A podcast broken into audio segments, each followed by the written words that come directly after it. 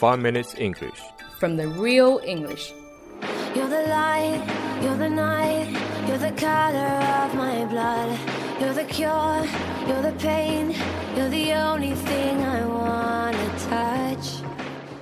Hi everyone, 大家好， I'm Cindy. 我是 Alex， We are broadcasting from Sydney and welcome to the 5 Minute English Show. 我们在悉尼为大家广播，欢迎大家收听五分钟英语。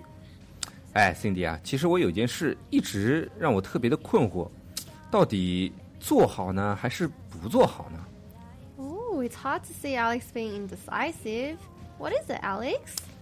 就是到底要不要给小费的问题。我每次吃完钱付完饭，啊，不对，是吃完饭去付钱的时候，就看着那个小费的罐子啊，想到底要不要往里面放一点。Well, unlike other countries, America for example, where the general rule is to add 15 to 20% to the bill, in Australia there aren't any rules to tipping. 这个我知道啊，澳洲不像美国，在美国规定呢，要给餐费的百分之十五到百分之二十作为小费。可是，在澳洲，每家餐厅都有小费的罐子呀，到底给还是不给呢？ I guess tipping in Australia is just for good service. If you feel like you've had a nice time there and they gave you good service, you can leave behind some tips to show your gratitude and appreciation. But it's completely voluntary.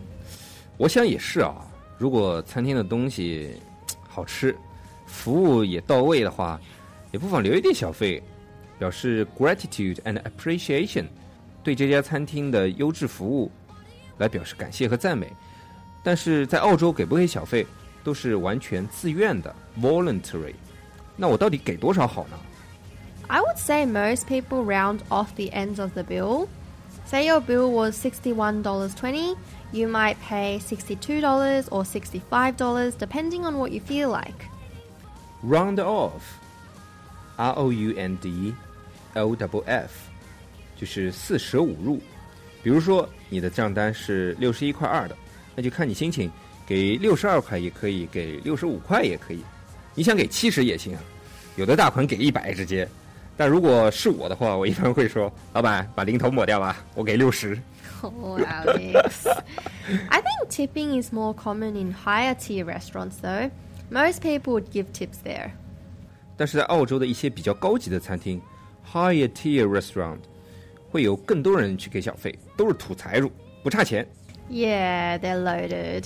The range is generally around 5 to 10%, depending on what you think of their service. 在这些高级的餐厅呢，小费的范围其实也比美国要低，大概只有在百分之五到百分之十左右。当然，也要根据他们的服务和食物的新鲜程度来决定到底给多还是给少。当然，也要看你今天是请女士吃饭还是请男人吃饭。 Personally, I think tipping isn't a bad idea. It encourages professionalism, don't you think, Alex? Service is very important in Australia. 确实也是啊，有小费这么个东西来提倡 professionalism 职业精神。Cindy 说，一般都会给一点点，没有功劳也有苦劳。那不对啊，Cindy，早上下雨我帮你拿伞了，你没给我小费啊？那两块五块都行的呀。 Well, I never tip for bad service, Alex. It just defeats the purpose of tipping if you tip for bad service. But it's completely up to you, you know. Like I said before, there are no rules for tipping in Australia. 反正呢，tipping 给小费在澳洲都是 voluntary 自愿的。我们可以参考服务的好坏和餐厅的级别来决定到底给多少，或者我们可以直接 round off 四舍五入，把账单的零头当成小费。虽然在澳洲没有规定一定要给小费，但是它能让我们对服务员来表示我们的 gratitude and appreciate 呃 gratitude and appreciation 来表示谢意。也能在澳洲的服务行业里更加的去提倡 professionalism 职业精神。OK，那我们今天讲了在澳洲给小费的问题，比如说一定要给小费的一些高级的餐厅， Higher tier restaurants 那付小费呢是我们对餐厅服务的一种感谢， to show our gratitude and appreciation. 同样也是对他们专业服务敬业精神的一种谢意。 It's for their professionalism.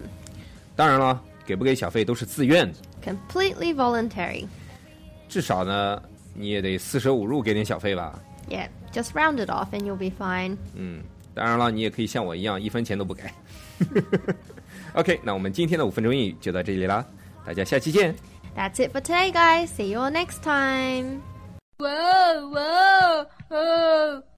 如果大家喜欢我们的节目的话，可以在荔枝 FM 里搜索“五分钟英语”，那个黄色背景的爆炸头就是我们了。喜欢我们的话，请订阅我们的节目或者给我们点赞以资鼓励。也欢迎大家能够转发我们的节目，让更多的朋友能够参与到我们的节目中来。大家如果对我们的节目有什么意见或者建议，或者只想找我们聊聊的话，可以加我微信，不是微信公众账号，是我私人微信号 a l e x 下划线 z q 下划线 y u。大家也可以在节目下方看到我的微信号，复制粘贴就可以了，我会在微信里发红包的哦。